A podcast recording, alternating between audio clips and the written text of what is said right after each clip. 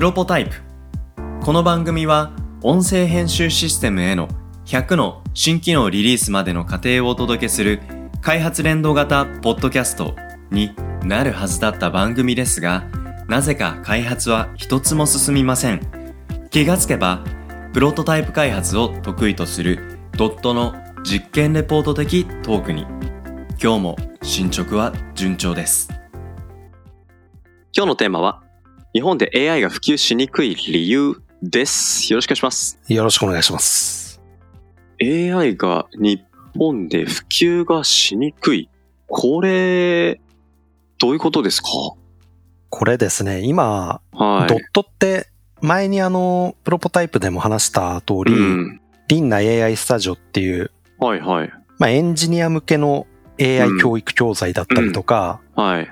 あるいは、まあ、それの発展系で、うん。文系の学生とか、うん。非エンジニアの社会人の方うん。向けの AI スタジオ4文系とか、はい。そういうのを展開してます。うん。うん。うんで、さらにですね、実はあの、結構全国で AI 関連セミナーとかっていうのも出張セミナーみたいのをうん。うん。始めたり、えー。AI 関係の教育っていう分野にいろいろね、サービス展開してるんですよ。うん。うん。うん。で、そうすると、なんか日本独特の課題みたいのもちょっと見えてきたところがあって。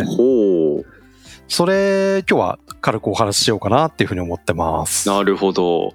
いや、なんか、この番組を一緒に浅井さんと撮ったり、あとは、このプロポタイプの番組配信とかでタイトルつけたり、概要文作ったりとかも、まあ私結構 AI 使ってる方なんで、とかって言って。いや、本当ですよ。すごいうん。活用の見本のようないやいやいや、やり方やってると僕本当に思ってますよ。まあ、正確にはね、あの、私というよりも、あの、弊チームというか、弊社のチームというかですね、はい。なんですけれども、だから、AI が普及しにくい理由って聞いて、え、うん。全然個人的には普及してんだけど、何があったんだろう？って。すいません、なんかちょっと偉そうなんですが、逆に聞いてみたいです。ちょっと意地悪な質問かもしれないんですけど、はいはい。何ですか？粗志崎さんの中でちょっと AI の定義をうんうんうん。教えてください。AI の定義、ドラえもん、みたいな。素晴らしいですね。最高の答えが来ましたね。いや、これはね、もう、浅井さんとしゃ何回か喋ってる話なんでね。ただ、ちょっと、あの、改めて解説をいただきたいです。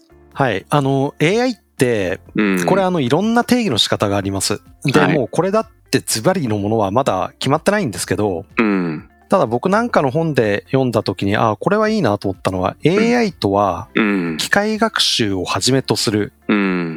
手法やはい。学問領域の総称。っていう定義されてる方がいて、僕はこれが今のところ一番すんなり、スッと腹落ちしてるんですね。もう一回ちょっと繰り返していただいていいですか？はい。AI とは、機械学習をはじめとする手法や学問領域の総称。うん、うん、うん。なるほど。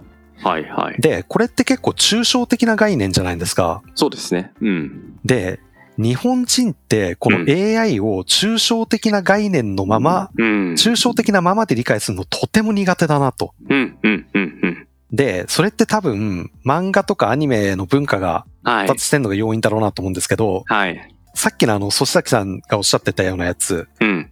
これって実はあのエンジニアからはなかなかそういうの出なかったりするんですけど、はい、はい。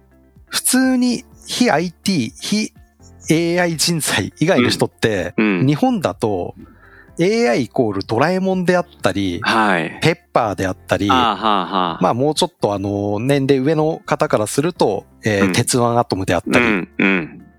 ていう AI を何でもかんでも擬人化しちゃうんですよ。なるほど。顔があってうん、対話ができて、うんうん。っていう関係性ありきのものに想像しがち？そうなんですよ。うん、うん。で、僕結構あのいろんなところで説明するときに、はい今まであの、カレー屋さんのお話っていうのをしていて、ほうほうほう。まあ、とあるレストランに僕よく行きますとう。ん、うん、うん。で、カレーください、カレーくださいって毎日言ってたら、はいウェイターが覚えてくれて、ほう。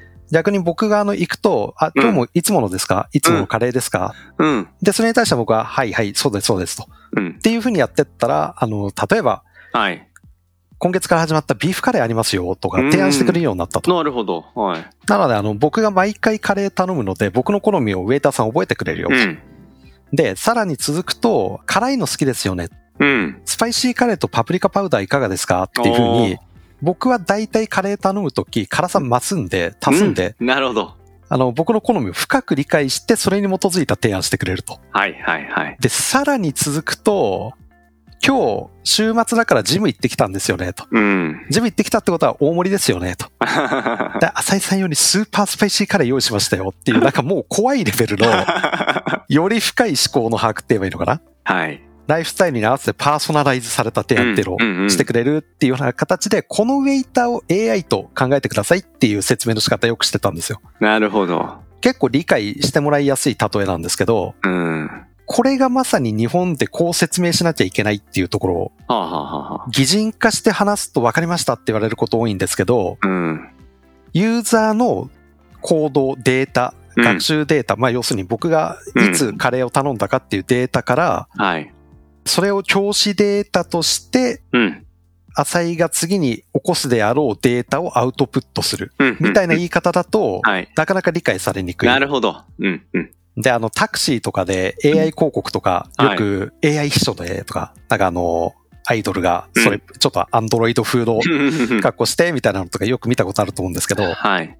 AI 系のサービスって大体擬人化して CM やるんですよ。ああ、確かに。ツイッター広告とかでも流れてくる AI 系のスタートアップのんサービスランディングページとか行くと、なんか髪の毛のちょっとブルーがかった、あの、うん女性のアニメーションのなんかキャラクターが、うんなんか PR 主体になってるみたいなのがあるかもなうん、言われて、そんな気がします。それ自体がいいかうん悪いかっていう議論じゃないんですけど、うん。少なくともそれをやりすぎちゃうとう、んうんうん。AI っていうものの本質的な理解が遅れちゃうなと思っていて、はい。で、これデータであるんですけど、うん。AI ってどんな技術ですかっていう質問をうん日本とアメリカでしましたと。うんうん。で、日本で一番多かった回答は、はい。コンピューターが人間のように見たり聞いたり話したりする技術。うんうん。これってちょっと AI の本質とはずれてるんですよ。はい。今の AI、人間と全く同じ構造の考え方っていうのは、今の技術の延長線上にはないんですよね。うんうんうん。あくまであれは機能の模倣なので。はい。だけれども日本はそれが一番多いと。うんうん。で、アメリカはどうかっていうと、アメリカで一番多い回答これなんですよ。人間の脳の認知判断などの機能をうん。人間の脳の仕組みとは異なる仕組みで実現する技術。はあ。これが、あの、本質的な考えが、理解が遅れちゃってるよって僕が言ってることです。うん。なるほど、なるほど。ちなみにその調査、どういう機関から出てるデータなんですか？総務省ですね。総務省、日本の総務省ですか？日本の総務省が。なんと、まあ、ただちょっと古いデータではあるんですけど、うん、うん、うん、うん。そこから、えー出展されてるデータですね。なるほど。なんか、面白いですね。その具体はわかるけど、そこから抽象概念に上げていくっていう、これが苦手だとすると、ちょっと哲学的な思考とかって、うん。うん、苦手意識強い日本の教育を受けてきた方の特性としてありそうな気がするんですよね。そうですね。確かにそうですね。んだからこうんれ、なんか苦手な理由に全然僕もなんか該当する可能性あるなって、うんうんうんうん普通に思いました。いや、そうなんですよね。なんか例えば回答した人、うんこれ多分あの複数選択 OK なんですけど、さっきの人間の脳の認知判断などの機能、人間の脳とは、あの、アメリカが一番多いっつったやつ。うん。あれアメリカで42.3%。はい。それに対して日本は26.3%なんですよね。それ選んだの。うん、うん、うん日本がアメリカの倍以上のうん。回答してるのは、イメージに近いものはありませんみたいな。はい要するに分かりませんっていう。回答は日本がすごい多いんですけど、うん。でもこの抽象的な概念のまま理解するっていうのって、うん結構あの、日本だけじゃないかな。うん、うん。なんて言うんでしょうね。具体化して話すっていうのって日本特にうん結構求められる、うん、うん。多いのは、それもっと分かりやすく説明してよと。うん、うん、うん。で、これを、まあ、あの、もちろん大事ですよ。分かりやすく説明する。ただ、難しい話を難しいまま理解するっていうところがうんうん、実は結構弱いんですよね。うん、うん、で、それはなんかあの、僕はこういう理系科目に対するうん AI とか IT とかっていうところ弱いのは、いわゆるあの文系的なはい。商売をやってるところがうんあまりにも強すぎるっていうのが問題なんじゃないかなと。うん、うん、うん。で、上流にいるそういう人たちが IT、AI の理解っていうところをあまり本気でやる気がないと。説明するときに結局簡単に具体的にうん。抽象化されてるものを無理やり具体化して話すと、どうしても目に見えるもの、触れるものっていうロボットってイメージがついちゃうんで、はい。なので、あの、AI ってもちろんいろいろなものを、そしさくさんもうんご。存知の通り、はい。実際 AI が動いてるところって見えないじゃないですか。見えないです。うん。見えないんですけど、AI 結局これって何やんの？どういう動きするの？っうん。ていうと、ドラえもんとかの話するとね、見える化できるんで楽なんですよ。はいはいはい。でもそれによってさっきのあの本質的な理解っていうところをはい進まないっていうのは結構うん。課題の一つなんじゃないかなっていうふうにいろんなところで話をして感じたっていう、そういうお話ですね、今日うは。ん。なるほど。だからまあ AI っていう教育機会を通じてそこをなんか、うん。みんなで、あ、確かにそうだったっていう、そういう場を作るっていういい機会になるかもしれないですよね。そうなんですよね。うんなんか AI って何でもできる魔法の道具ではないので、うん。さらに言うと擬人化も神格化も両方間違ってんですよね。うん。うん。何でもできるわけじゃないし、あのうん人間みたいに動くものでもないし、うん。うん。うん。っていうのを、はいまあ仮にそうなっちゃった原因が漫画とかアニメとかの、うんそっちが発達しすぎたのが要因だったら、はい。